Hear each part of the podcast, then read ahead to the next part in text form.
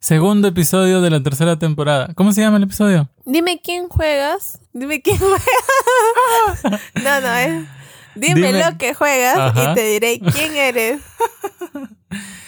Bueno, como se puede entender del título, de la- de- del título bien dicho, en este episodio vamos a tratar un poco acerca de qué tanto se relaciona lo que juegas con tu personalidad real, o sea, tu, tu forma de ser. Y también, obviamente, para cubrir este punto, vamos a tener que hablar un poco acerca de los... Videojuegos. Ajá. Pero en realidad lo que caracterizan esos videojuegos, Ajá. que muchas veces dicen son características, características propias de una persona. Claro, vi- videojuegos AKA violentos, eh, que AKA es también conocido como videojuegos violentos, videojuegos tranquilos, videojuegos hasta aburridos, videojuegos pues de, qué sé yo, creativos. Hay un sinfín de tipos, más allá de los géneros que son por lo general RPG, shooter, todas estas cosas. Sin más, vamos creo yo ya al episodio. Vamos. Ujú. Yo soy Guille. Ah, y yo di, y esto es... Nine, Nine Games Games dice... turu, tu, tu, tu.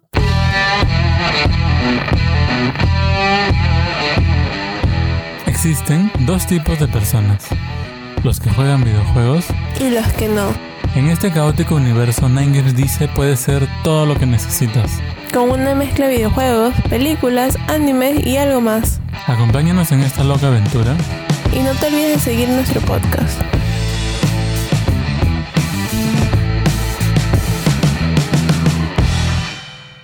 ¿Qué tanto se relacionan los videojuegos y la personalidad de una persona? Bueno, yo creo que bastante, aunque hemos visto que hay todo un, un polos opuestos, pues, ¿no? En los videojuegos.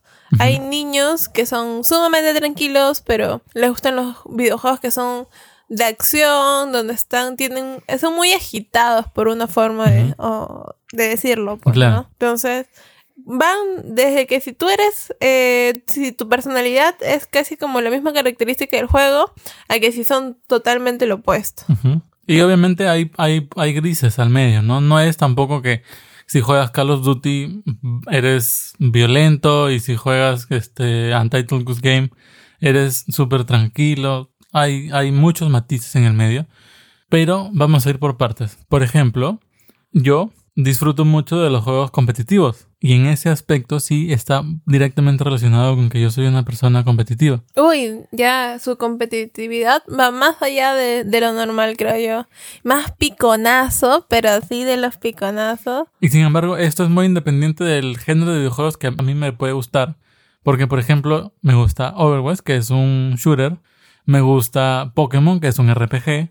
Legend of Zelda, su El vende Legend of consola, Zelda. su ex vende E incluso, ahora último, estamos jugando bastante Animal Crossing, que es un juego que no tiene nada que ver con los anteriores juegos. Y también me gusta. Es más, yo mucho me acuerdo, una vez le dije a Di, amor, me ha, me ha venido unas ganas así de jugar un juego de zombies. Sí, es cierto. ¿No? O sea, entonces, yo sí creo que ciertos aspectos pueden estar relacionados, pero no siempre de la forma fácil. ¿Por qué de la forma fácil? ¿A qué te refieres con eso? Por ejemplo, me, refiero a que si me gusta el Call of Duty, la relación no necesariamente tiene que ser porque me gusten las armas, ¿no? Que sería la forma fácil de, de asociarlo, ¿no? Call of Duty, guerras, armas, violencia. Sino que puede ser que me guste el Call of Duty porque yo tengo reflejos rápidos o porque, qué sé yo, me gustan las tácticas, ¿no? Ver dónde esconderme, voy como francotirador o voy como esto, voy como lo otro. O sea, no tiene que ser siempre de la forma fácil. Muchas veces los gustos van relacionados por la experiencia que ofrece el juego más allá de la ambientación. Bueno, otro punto importante también ahí es que si te gusta jugar solo, ¿no? O te gusta jugar en grupo, porque hay gente que juega Fortnite, pero necesita, necesita, o sea, hacerse de un grupo con los que juega constantemente, es como que su círculo de amistad con los que puedan jugar. Pero en cambio hay gente que le gusta jugar completamente solo y, y, y la pasa mejor así, ¿no? Entonces eso también define... Sí, es bastante cierto, creo yo. Y también yo creo que eso está, por ejemplo, relacionado con tu capacidad de liderazgo, te ayuda con ese aspecto, está relacionado con tu capacidad de sociabilizar, porque, por ejemplo, y esta es creo la primera vez que vamos a hablar un poquito, un poquito mal de Samantha, a ella le gusta mucho cuando está en juego decirle a la gente qué hacer, pero lo hace de una forma en que a la gente no le gusta escuchar. Claro, es que todavía tienen que desarrollar ¿no? Esas, ciertas ajá, habilidades de mando. Ajá, exacto. ¿no? Claro, Sí. porque es, es más mandona que en realidad líder. Es- es-. Está formándose recién.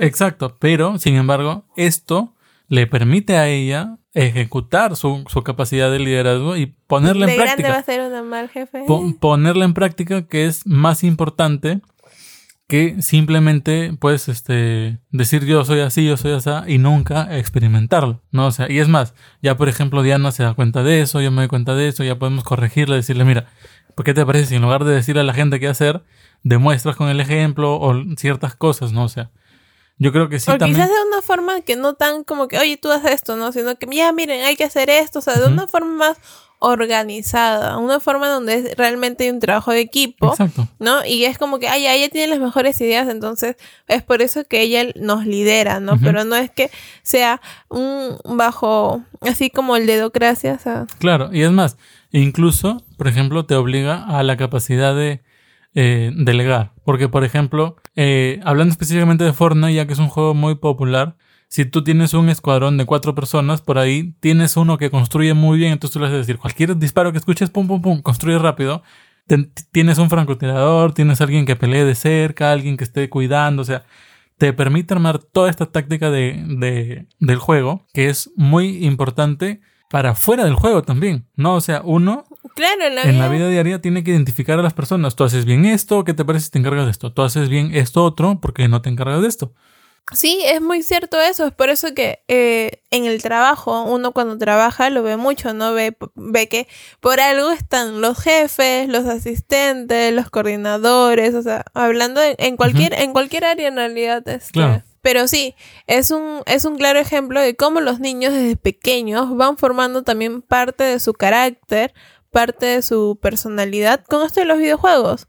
Por ejemplo, Gianfranco. Gianfranco juega con Samantha y sin embargo Gianfranco no la tiene. No hay que hacer esto, o sea, no hay choque de personalidades. Porque tanto como los niños, ya como la gente grande, Es parte de su personalidad de él es, parte de los que los caracteriza. Hay gente que le gusta dar órdenes y hay gente de los que no le gusta Son receptivos receptivo. más que Yo creo que, por ejemplo, sí, para alguien que es más de una manera receptiva, pero que sabe lidiar con cómo, eh, cómo solucionar problemas, por así decirlo, ¿no? Buscar una solución. Pueden ser estos juegos como que de aventura como de Mario, porque tú no, tú no tienes, tú no vas a mandarle a alguien más a hacer. Tú tienes un problema, ¿no? De forma de llegar a solucionar a la princesa y tienes que ir a, hacerlo. Y ahora que lo mencionas, diferentes tipos de juegos te exigen diferentes tipos de liderazgo también. Por ejemplo, cuan- las veces que hemos jugado a Mario, tú sueles tomar el liderazgo por la experiencia que tienes y porque sabes ir rompiendo hacia adelante cómo, cómo avanzar, ¿no? O sea, es un liderazgo, digamos, demostrativo, que es diferente a un liderazgo de, de tácticas, que es diferente, pues, por ejemplo, en Overwatch, yo sí soy bien cargoso, porque suelo estar, ¿sabes qué? Ve este héroe, posicionate acá, tú ve este héroe, cúbrelo, tú esto, o tú encárgate de, de fulano, ¿no? O sea, son diferentes aspectos. Y esto en realidad es bast- bastante bueno. Pero no siempre es bueno. Por ejemplo, que seas muy bueno en un juego de carros no significa que sepas manejar. Ya lo hemos visto en casos anteriores, como el, el caso, la noticia pasada que eh, la mencionamos del jugador de Fórmula 1, Ujú. que tuvo que contratar a alguien para que compitiera por él en este Claro. videojuego, ¿no? Bueno, y al revés también, o sea, que sepas manejar muy bien en un videojuego no significa que en la vida real vas, vas a ser un corredor de carreras profesional. Y yo me acuerdo que esto era un punto así bien importante antes, hace muchísimos años atrás, porque yo me acuerdo que cuando veía las noticias, ¿no? Eh, veía eh, niños se accidenta porque sacó el carro de su padre, o sea, hablando de niños de 10 años, Claro. que no, no tienen ni, o sea, ni la mentalidad, no, bien de, de cómo se pisa el acelerador, cómo meter los cambios, o sea, y es que eso, ¿no? Si es que es este, quitarle el parqueo. Entonces, como los niños decían, ah, no, yo manejo, yo sé esto, y se metían simplemente a, a usar el carro de sus papás y luego habían un montón de accidentes. Ah, es algo que ya no se ve, la verdad, mucho. Yo recuerdo que cuando tenía, pues, 10, 9 años, en noticias lo he visto un montón. Claro que no acá en Perú, si fuera, pero ¿qué pasaba? Pues, ¿no? Que a veces jugar videojuegos te hace creer que tienes cualidades que realmente no la tienes. O que estás aprendiendo algo que realmente no estás aprendiendo. Y esto es parte de un problema que nosotros creo que últimamente tratamos en todos los episodios, que es la, mm, digamos, la mala elección de la clasificación de los videojuegos. Porque, por ejemplo, si tú a un niño le dejas jugar un juego como, y siempre damos este ejemplo, como el GTA V, el niño va a creer que sabe manejar dinero, va a creer que sabe conducir carros, va a creer que sabe comprar casas, o sea, ¿por qué? Porque el juego es de categoría eh, M, para adultos, para personas mayores. Entonces, no está pensado para adaptarse a este tipo de mentalidad de los niños que es diferente a, por ejemplo, existen, eh, justo hablábamos una vez cuando todavía dábamos noticias en los episodios, de un banco en Reino Unido que había creado una aplicación para enseñarle a los niños acerca de cómo administrar el dinero, que es un juego específicamente hecho para niños. Entonces, obviamente, si las habilidades que desarrolla el niño en juego sí le van a servir como habilidades en el mundo real con dinero. Es que también va a ser parte de cómo los padres afrontan la situación. Porque si tú dejas que ellos vean y aprendan lo que ellos quieren a su modo, sin darles una visión, ¿no? De decirle, mira, puedes hacer esto acá porque es un videojuego y es un videojuego y no pasa nada, no, no existe, ¿no? Mayor peligro, no, no hay mayor riesgo. No es que si tú, ponte, quieres este, cortarte un dedo en el juego, en la vida real lo vas de verdad puedes hacer y no vas a eh, tener algún consecuencia claro alguna te consecuencia tiras de un quinto piso y vuelves a aparecer. En la vida real no funciona así. pero si los padres le dicen mira no, tal como lo ves en los videojuegos no es como en la vida real no o sea si tú robas hablando por ejemplo del GTA Claro, no si, es que si tú robas, el carro y ya. Eh, acá en la vida real te van a meter preso, ¿no? O sea, estas cosas están mal, mal, mal. O sea, por eso es solo un juego. es esa, ¿no? Poderlos hacer discernir también del bien y el mal.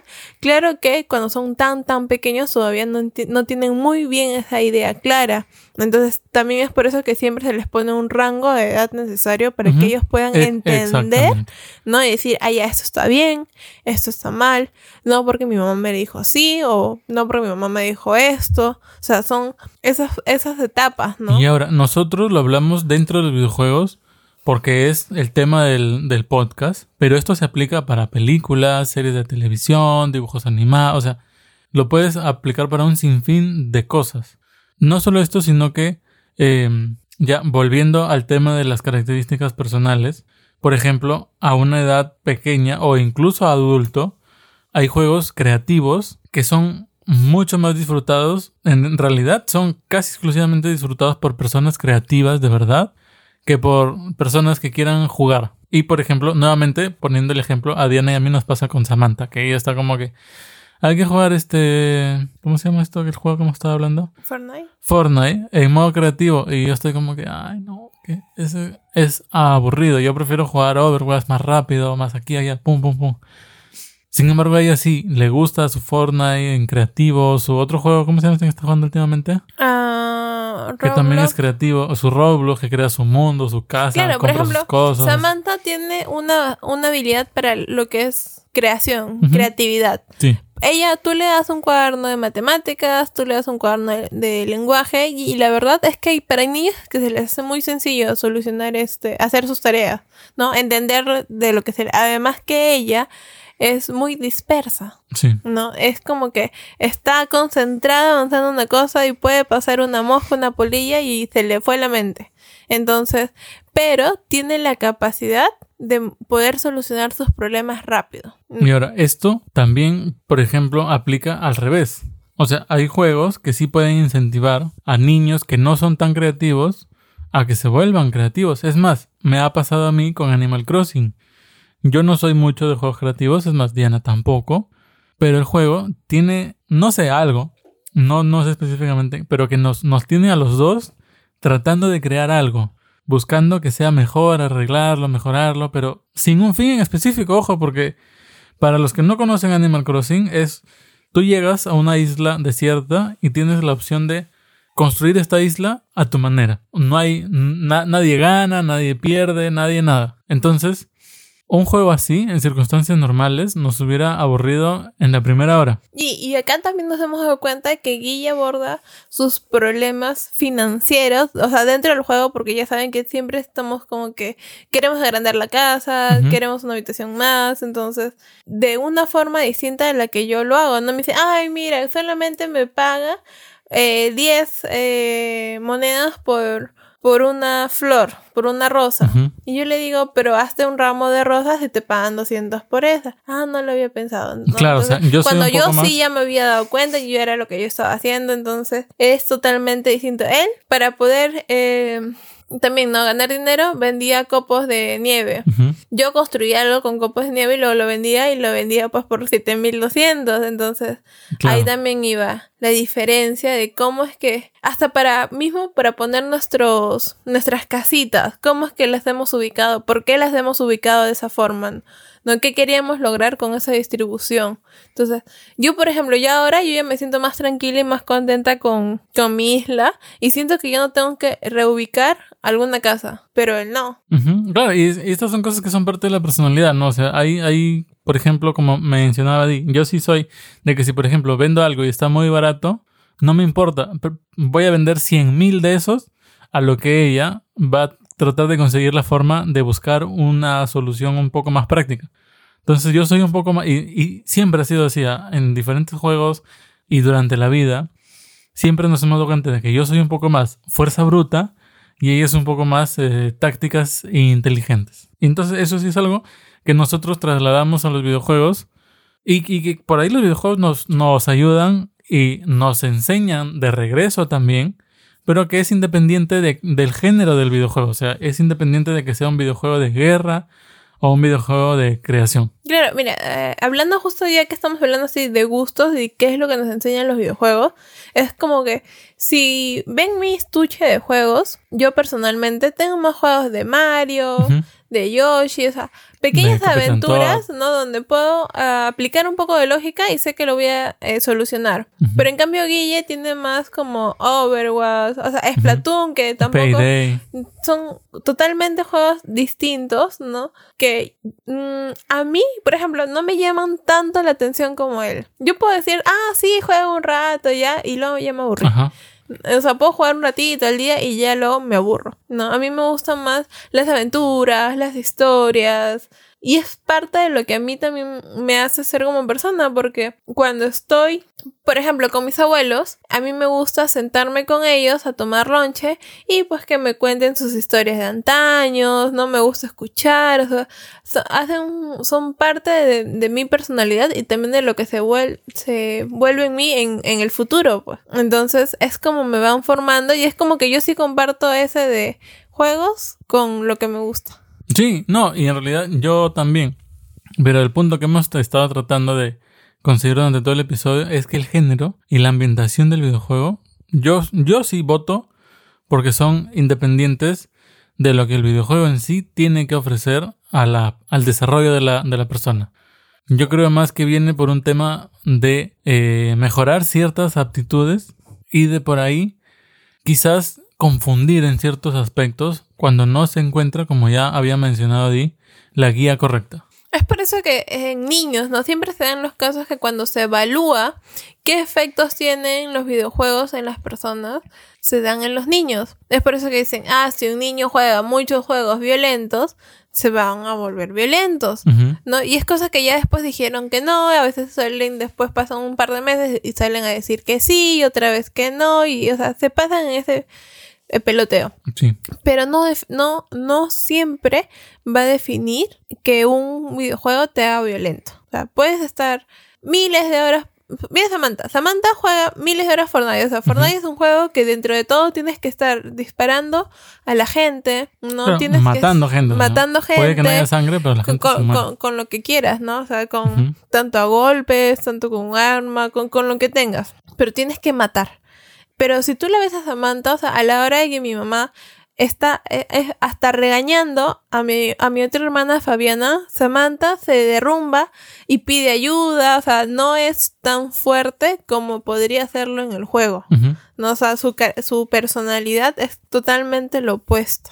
Entonces, el juego no la hace violenta. Exactamente, y esto en realidad yo creo que es importante de recalcar porque muchas veces grupos más grandes se empeñan en decir que sí, no vamos a, entrar en ese debate, pero sí, pues muchas veces el, el, estigma, muchas veces el echar la culpa o irse por la salida fácil, ¿no? Que es decir, no, la culpa es del videojuego. Cuando no tiene que, que ser así. Inclusive, yo recuerdo, hablamos una vez acerca de que se había descubierto de que los adultos que en su infancia habían jugado Pokémon tenían un lado del cerebro específicamente desarrollado para almacenar nombres de Pokémon que las personas que no habían jugado no lo tenían. O sea, no es que el juego les había agarrado un pedazo del cerebro, sino que les había permitido desarrollar otra parte nueva. Y entonces, obviamente, si hacemos diferentes estudios con diferentes juegos, Claro, también este era el caso de, las personas adultas que eh, les ayudaba con el tema de memoria,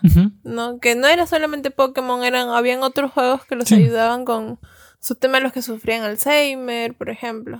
Exacto, pero ya hemos hablado, creo yo, un buen rato acerca del tema de la individualidad, tu relación tuya y el videojuego. Pero hay otro aspecto que es bastante curioso y es que si te pones a pensar, es muy probable que a tu círculo social, o sea, a tus amigos, les gusten los mismos videojuegos que te gustan a ti. Es muy probable, no siempre, o sea, no es una regla, pero sí es muy probable, ¿no? Obviamente, vuelvo a repetir, no se aplica solo a videojuegos. Nosotros lo mencionamos porque es parte del, del podcast. Pero yo tengo amigos a los que les gusta el anime, porque a mí me gusta el anime, o les gusta la misma tipo de música. Y igual se aplica con los videojuegos. O sea, les gustan los mismos géneros, les gustan los juegos competitivos, por ahí eh, les gustan los shooters, les gustan este tipo de cosas que a mí también me gustan. Y y son independientes, sin embargo, uno siempre busca tener amistades con personas con los que tengas compatibles. Ajá. Sí, o sea, como dijiste, no solamente es un tema de videojuegos, sino que hay gente con los que puedes compartir tus mismos gustos en comida, que es con la gente que te reúnes a comer los fines de semana y con, con lo que hablan, o sea, son distintos tipos de son distintos tipos de categoría de, de amigos. Tú tienes los amigos con los que te vas a tunear, tienes los amigos con los que te sales a comer, tienes amigos para ir a ver películas, ¿no? o, o, por ahí se repite, o sea, puedes tener un amigo con el que vas a comer, vas a tunear, o sea, vas a ver películas, pero en sí tú generas un lazo de amistad porque tienen algo en común. Afinidad en ciertos temas. Entonces, mis amigos no suelen jugar videojuegos, ni uno, creo. Pero, ¿qué tenemos en común? La universidad, los gustos por la comida, las películas. El anime. El anime. Entonces. Que por ahí se, se spoilean entre ellos.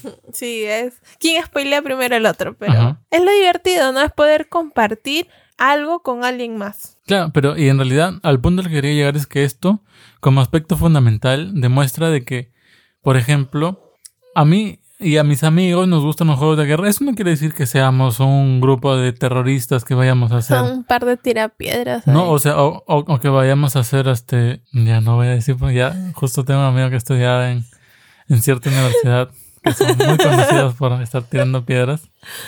Pero, eh, un saludo, Cristian. Pero, eh, o sea, eso no, no, no, nos hace personas violentas, que agredamos a otros, que seamos grupos violentos o que estemos buscando a quien vulnerar todo el tiempo, ¿no? O sea, no, nunca hemos quedado, oye, hay que reunirnos un día para salir a golpear personas, ¿no? Oye, hay que reunirnos un día para ir a, qué sé yo, agarrar a ladrillazos a alguien. Nunca, o sea, nos gustan esos tipos de videojuegos porque uno de mis amigos, por ejemplo, es este ingeniero estructural, que no tiene nada que ver, pero es parte de, su personalidad, quizás por ahí desfoga todo esto de sus reflejos.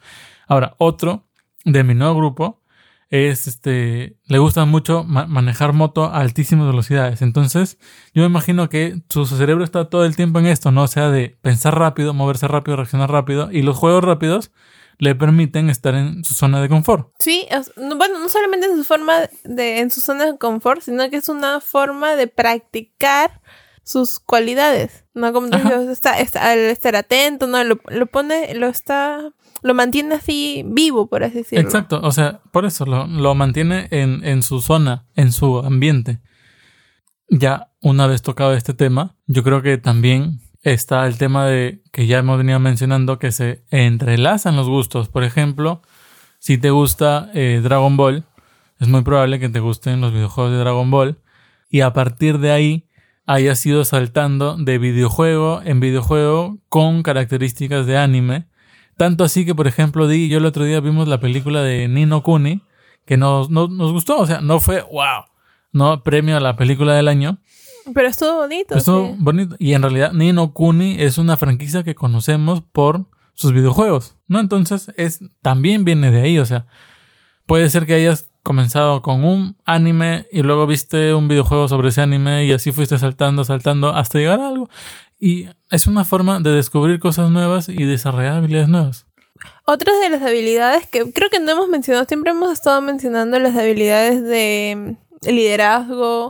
¿no? Pero otras de las que tú puedes, con, lo- con los juegos tipo rompecabezas, que es otro, otro tipo de estilo, Sí. otro, no que te Para hace pensar otro un tipo poco de más. persona en realidad también. Claro, pero aquellos que necesitan como que su cerebro piense mucho más, ¿no? Porque hay estos juegos donde te hacen reaccionar rápido, pero las reacciones rápidas no es lo mismo que tú tengas que, por ejemplo, que participar en un juego de ajedrez. Saber a dónde mover las piezas, ¿no? Tener toda una jugada bien O sea, como dicen, en la cabeza. pensar tres movimientos hacia adelante, ¿no? Que para, para eso hay todos estos juegos de rompecabezas, donde no solamente eh, desarrollas esta habilidad, sino que también por ahí cosas de matemáticas o cosas más profundas, ¿no? Cosas más concretas, por así decirlo. Entonces, no es, ah, ya estoy aburrido y voy a pasar el rato, sino que estás ap- aplicando un juego que te ayuda también a desarrollar más tus habilidades de ciencia, por así decirlo. Sí, o tu- tus habilidades lógicas, ¿no? Para resolver cierto este, puzzle o puzzle. Para resolverlo, para ver dónde tienes que ir. O, por ejemplo, te ponen un mural que tienes que descifrar ciertas cosas. Capitán Toad es un juego de, de rompecabezas muy, muy bueno porque te ofrece esa tridimensionalidad, que si miras de acá, si miras de allá, o sea, No, y hay muchos juegos indies que también te lo ofrecen. Sí, es cierto. Entonces, a lo que queríamos llegar con este episodio es de que no siempre tenemos que sacar el lado, digamos, ver la asociación fácil, que es algo que mencionamos al principio y que hemos estado hablando súper rapidito, súper rapidito porque eh, no, no sé por qué. Es como que estuviéramos apurados. Ajá. La idea es no sacar la relación fácil, ¿no? O sea, que te guste un juego de rompecabezas, no quiere decir que, por ejemplo, que a un- una persona le guste un juego de rompecabezas, no quiere decir que para su cumpleaños, si tú le das un rompecabezas, Le va a gustar. le va a gustar, ¿no? O sea, no tiene que ser la relación fácil. Yo creo que el, el motivo también de, de este podcast, de este episodio, es que puedas tú mismo descubrirte un poco más. Intentar jugar juegos que no hayas tratado de jugarlos porque tú decías, no, no es mi estilo. A veces descubrimos cosas nuevas de nosotros mismos. O sea, si bien es cierto que ya cada uno tiene una, una personalidad bastante definida, aún así con el paso del tiempo, o sea, puedes ir mejorando ciertos aspectos de Sí, tu claro. personalidad.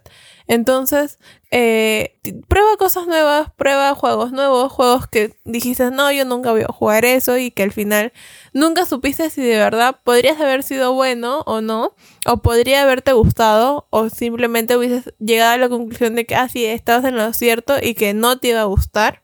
Y cosas así, ¿no? Eh, no dejes de que si te gustan los juegos violentos, te digan, ah, no es porque tú eres violento, porque quizás no es cierto. Entonces, no, no te encasilles solamente e- en una solo... Y si un solo tienes una. Nintendo Switch y quieres probar juegos sin gastar, tenemos un post que se llama Las mejores demos disponibles en Nintendo Switch, que son completamente gratis. Termina el cherry. Su Cherry. Él no puede dejar podcast sin Cherry. Y ya, en realidad, esa parte es bastante importante, pero también existe el, el retorno, ¿no? O sea, ya, yo puedo identificar, digamos, si yo me hago un análisis introspectivo y digo, a mí me gustan estos videojuegos, tales, el otro por aquí, identifico y digo, ah, ya, me gustan porque mi personalidad es así, mi, mi personalidad es así, y yo ya estoy grande, ya estoy moldeado, y por ahí puedo cambiar en algunas cosas, pero obviamente es más lento. Ahora, el retorno sería, ¿qué juegos me gustaría que este niño juegue? O sea, este niño que yo tengo a cargo juegue. Pues puede ser tu hijo, tu sobrino, tu, qué sé yo, un sinfín, ¿no? eh, para que tenga ciertos rasgos específicos conforme vaya creciendo. ¿No? Que, que ya, primero hemos hablado, yo juego esto porque es parte de, de mí, mi personalidad. Pero, eh, y al revés, o sea, ¿qué pasa si me hicieron jugar esto para que esto sea parte de mi personalidad. Es como a los niños, antes se usaba mucho eh, hacerlos de chiquitos jugar damas, ajedrez, para desarrollar el pensamiento crítico y todas estas cosas. Pero obviamente hoy en día es mucho más fácil que a un niño le guste los videojuegos a que a un niño le guste jugar ajedrez. Aunque hay muchos que juegan ajedrez en... en dentro de videojuegos. Sí. Ajá, también. Pero, o sea, ¿qué, ¿qué juegos debería yo jugar para promover ciertas habilidades específicas. Como ya mencionaba de ejemplo este banco que hizo un juego sobre administración de dinero para que obviamente los niños desarrollen habilidades en dinero, en administración de dinero, en ahorros, en cómo gastar, cómo esto, como el valor de las cosas, que es algo bastante importante. Y que hoy en día no muchos niños lo tienen. O sea, todo el mundo es como que. Bueno, los niños, no todo el mundo. Los niños. Es como el dinero se ha vuelto más digital ya no hay esa sensación de que, oye, acá hay un montón de plata, ¿no? Sino es como que es como, es, es un número. No, es más, yo pues. me acuerdo haber escuchado a mis hermanas como decir, mamá, cómprame esto. Y mi mamá, no, pero no tengo plata. No, sí, pero en el banco hay, o sea, como... claro, por eso. Pero no entienden de que para que en el banco haya, mi mamá debe haber tenido algo ahorrado, o debe haber trabajo y le deben haber pagado, ¿no? O sea, para ellas no... Hay muchos no hay niños esa que piensan así. sensación de que yo trabajo un mes y, y me dan tanto número de billetes, ¿no? Sino que es yo trabajo un tiempo y me dan un número en digital, o sea, es escrito en un Excel y que se transfiere a una app de banco. no hay, no hay un cálculo así que les permita a los niños de ahora medir el dinero. Que para esto se están ya comenzando a promover. Obviamente yo hago este ejemplo del Banco de Inglaterra porque es un ejemplo grande, pero se ha aplicado en muchas partes, en África, en Europa, en este Norteamérica. Porque sí, pues la percepción del dinero ha cambiado mucho a lo largo del tiempo y es importante que se mantenga clara. Entonces, así igual. Por ejemplo, ¿qué, pasaría si eh, nosotros le, hemos comprado a Samantha Overwatch para su cumpleaños, creo que fue? Y yo le he visto desarrollar sus habilidades a lo largo del tiempo. Cuando comenzó, no pasaba nada. Y ahora juega muy bien con ciertos personajes. Y es más.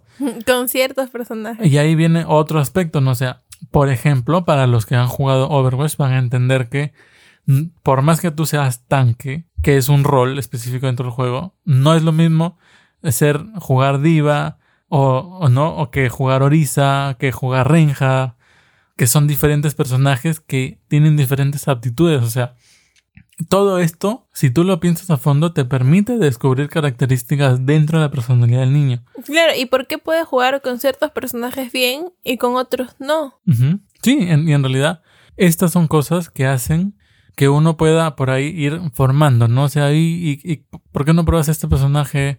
¿O qué te parece si de acá saltamos a... De Overwatch nos vamos a Fortnite y tratamos de conseguir un equipo, tú lideras, mira, pero no les digas esto, diles aquello, trata de ver quién hace bien qué cosa y en base a eso dirígelos, diles qué hacer.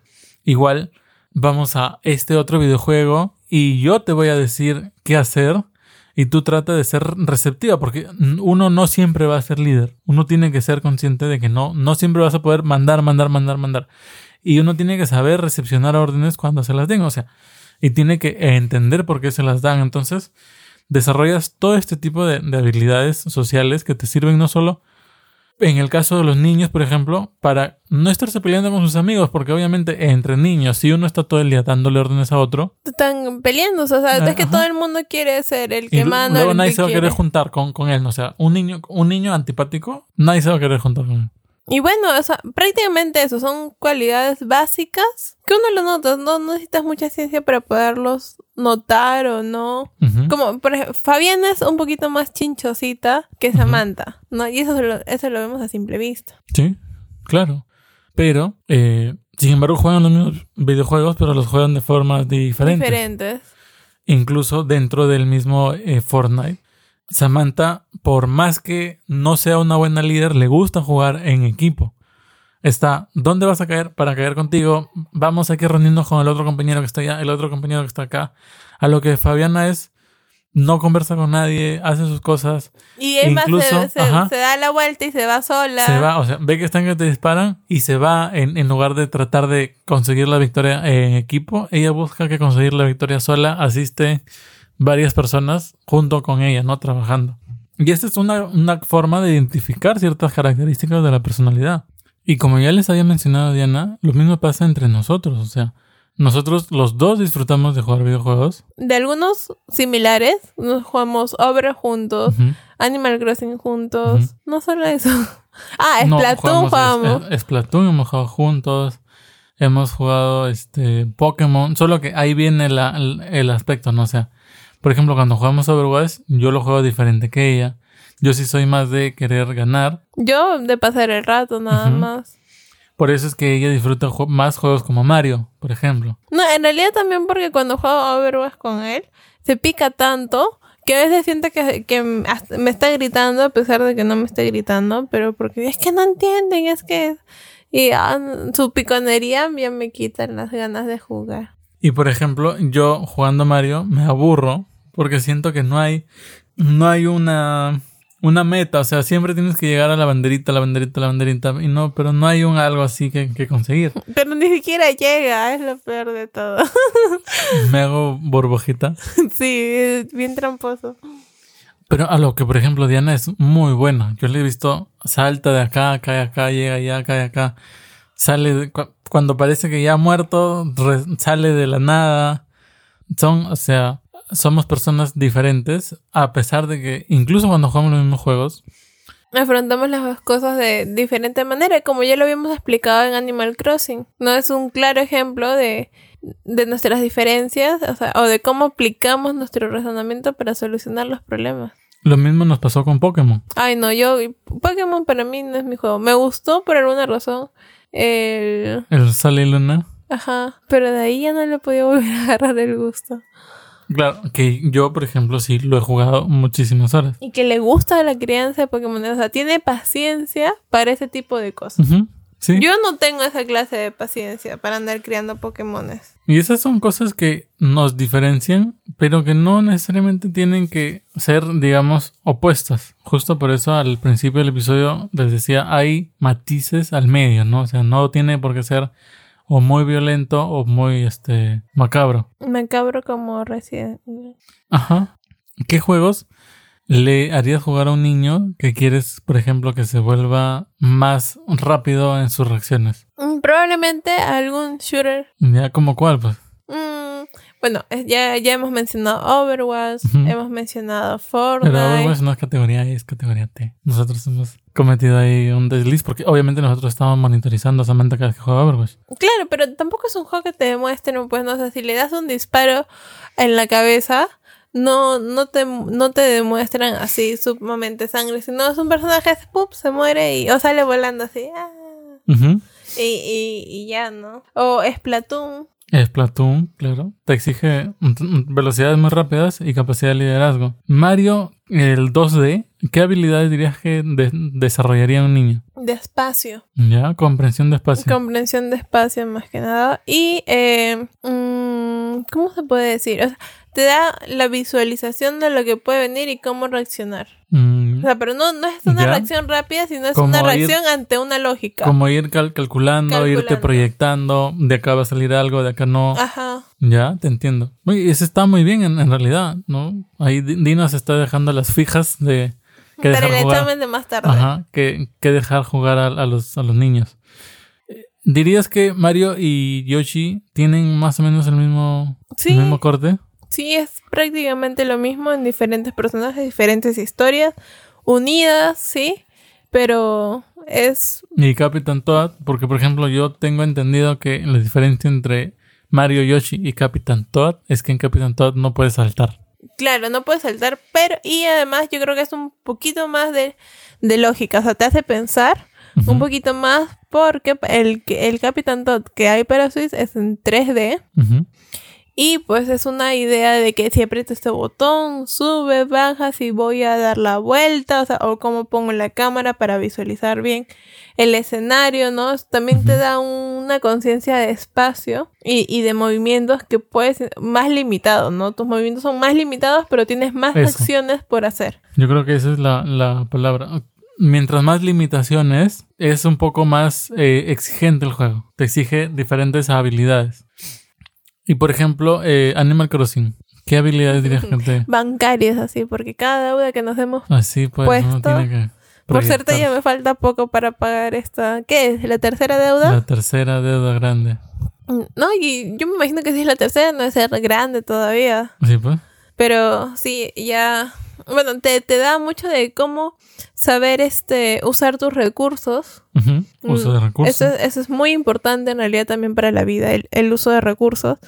Porque si te gastas todo y luego no tienes absolutamente nada. Imagínate qué hubiese pasado si en, la- en los primeros días me hubiese talado todos mis árboles, me hubiese gastado toda mi plata no- y no hubiese tenido, no, tuvi- no tenía frutas, no tenía absolutamente nada. No podría haber creado un, un hacha o una caña de pescar, ¿no? o cualquier cosa básica para poder tratar siquiera de ahí conseguir dinero. Entonces era importante dejarme un par de árboles para de ahí conseguir frutas y venderlos, o para conseguir las ramitas para poder hacer armas, ¿no? Eh, Sí. Bueno, no son armas, son este, Bastante cierto. O sea, administración de recursos, proyección, planeamiento.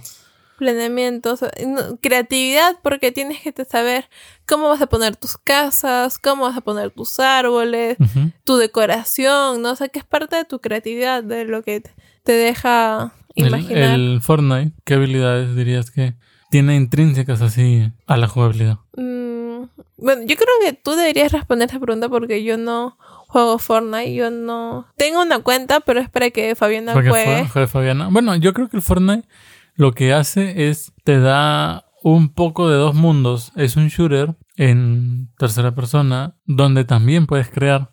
Yo he visto que Samantha disfruta mucho del modo creativo, aunque sí lo siento yo, por ejemplo, mucho más limitado que el de Animal Crossing. Porque es como que si quieres hacer una casa, ¿no? Este, construyes la casa que ya tienen el diseño predeterminado y adentro ya te viene con cosas. O sea, es como que ya pones la casa y ya está, ya no creaste más. Lo que sí te permite, por ejemplo, es crear diferentes ambientes, diferentes, este... Igual creo que tienes una isla, puedes crear eh, un restaurante, una casa, un esto, un el otro, pero yo sí lo siento un poco más limitado en ese aspecto.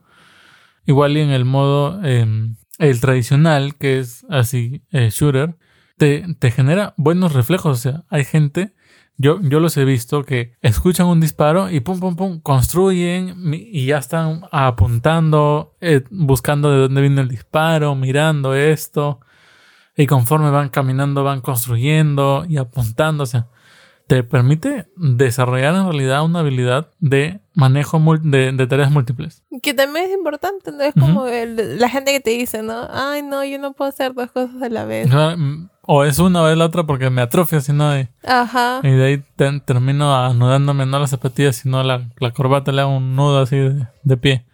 Sí, pues, es cierto. Que por ejemplo, ahora eh, Pokémon, yo sí siento que es un juego bastante parecido al ajedrez, mucho más parecido de lo que la gente creería. ¿Por qué? Porque es como que cada Pokémon es una pieza de un ajedrez infinitamente más grande. Pero no, no dejan de ser eso, o sea, son piezas. Ya a nivel competitivo, ya digamos existen estos estándares, ¿no? O sea, tiene que ser 6 IVs o 5 IVs o 4 IVs, dependiendo del tipo de Pokémon, de, la pieza que tú quieras generar. Que sea una pieza rápida, que sea una pieza fuerte, que sea una pieza defensiva. Yo sí lo siento como un ajedrez, pero a una escala mucho, mucho más grande. De cierta forma sí, pues, ¿no? Porque tienes que ver qué clase de Pokémon quieres, o con qué habilidad los vas a criar. O sea, todo es un Y no, tema. y- y no solo eso, sino que tienes que tener en cuenta, por ejemplo, si vas a luchar un- o contra un tipo fuego, no vas a ir con un tipo planta, sino que tienes que ir con un tipo agua. Pero este, tu tablero está limitado a cuatro, a cuatro este, fichas. Entonces tienes que armar tu estrategia desde antes. Igual tienes que ir desarrollando tu plan conforme vas jugando. O sea, es un juego más exigente de lo que parece en realidad. No, y por eso es que hay hasta torneos internacionales. Sí, es cierto. Ahora, juegos de los que no sabemos mucho, pero sí hemos escuchado regular, por ejemplo, el Roblox o el este. Bueno, que es un tipo Minecraft, Ajá. donde interactúas y creas tus cosas, compras, vendes, El Dota, el League of Legends, que son juegos ya un poco de estrategia. y más como para edades avanzadas, o sea, no así, uy, qué viejitos como los como los que hacen este podcast. Exacto. Bueno, él, yo todavía estoy joven. Pero sí, pues eh, no es tampoco para niños. Después tenemos, por ejemplo, em, ya hemos hablado de Splatoon, que es un juego muy rápido que te exige reacciones, pero igual te exige, por ejemplo, yo creo que pensar en tus armas. Y ver también cómo se desarrolla tu equipo, porque dependiendo del arma que tú tengas, es la habilidad que te va a dar en ese momento. Cumples una, una función. Entonces va a ser que veas si tu equipo es bueno, por ejemplo, era pintada de zona, pero todo el mundo pinta y nadie defiende, entonces vas a ser tú uno si tienes la habilidad de poder defender el, el espacio. Sí, es cierto. Y bueno, yo creo que con Splatoon ya podemos despedirnos. Vamos al outro, ¿tienes algo más que agregar? No, vamos al outro.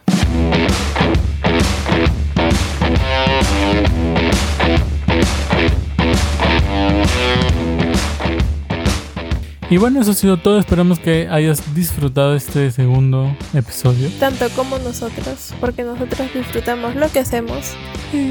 Pero para ya terminar, vamos a contarles unas noticias que nos parecieron bastante interesantes, las Ajá. noticias de la semana, para Bueno. no perder la costumbre. Un poco graciosas y random en realidad. Eh, Hideki Kajima ha dicho que ya está ya hasta el copete de que le pregunten por eh, Bayonetta 3. Y algo bastante curioso que justo le comentaba a Guille el otro día es que mm, ha salido esta aplicación del FaceApp donde convierten, o sea, si tú eres un si tú eres un hombre, no te hacen tu versión femenina.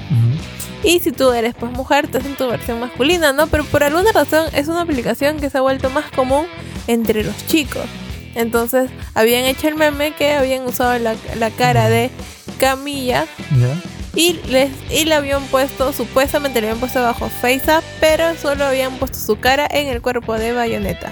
Y bueno, es que ya el, el tipo está harto de que la gente le pregunte cuándo va a salir el juego, si se ha cancelado, cuánto tiempo falta, cómo va el desarrollo, o sea, Pero es que también ha pasado muchísimo Sí. tiempo y seguimos esperando. Yo que soy una fan de Pero Bayonetta. yo creo que el error fue de Nintendo. De, porque si ellos no hubieran dicho el juego ya está en desarrollo, la gente no insistiría tanto. O sea, si ellos hubieran dicho "¿Saben qué? todavía no estamos en eso, cuando llegue el momento les anunciaremos, normal. Pero en cierto Nintendo Direct, por apurados, agarraron y ¡pum! Dijeron "Ba- Lo Metroid mandaron. 4 y ¡pum! Bayonetta 3. Y la gente dijo, ah, ya, chévere, bravo, seguro. Y ha- han, pasado creo más de dos años. Así que lo único que nos queda es esperar. Yo soy un entusiasta de Bayonetta. No me queda otra de seguir esperando. Mientras tanto, vuelvo a jugar el juego cuando puedo y veo las películas. Ahora, otra cosa muy graciosa que nos parece. y- o sea, graciosa a nosotros, pero que en realidad ha sido una jugada de marketing Perfecta. muy, muy, muy buena por parte de KFC. Es que en, si no me equivoco, Filipinas. Filipinas, yo iba a decir Taiwán, pero No, en Filipinas.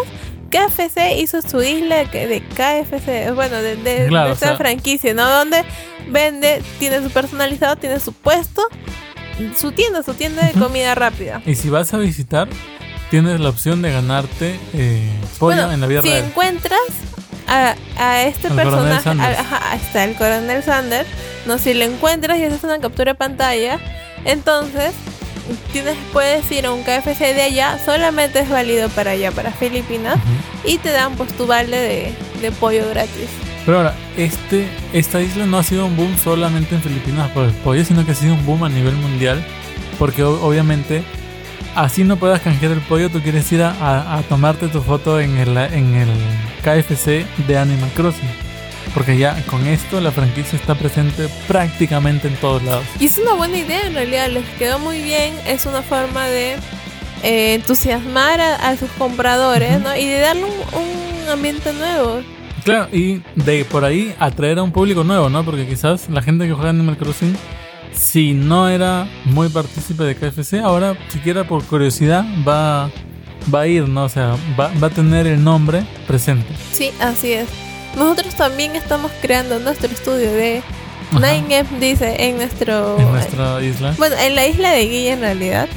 Yo no, no me gusta eso de hacer cosas personalizadas, no es lo mío.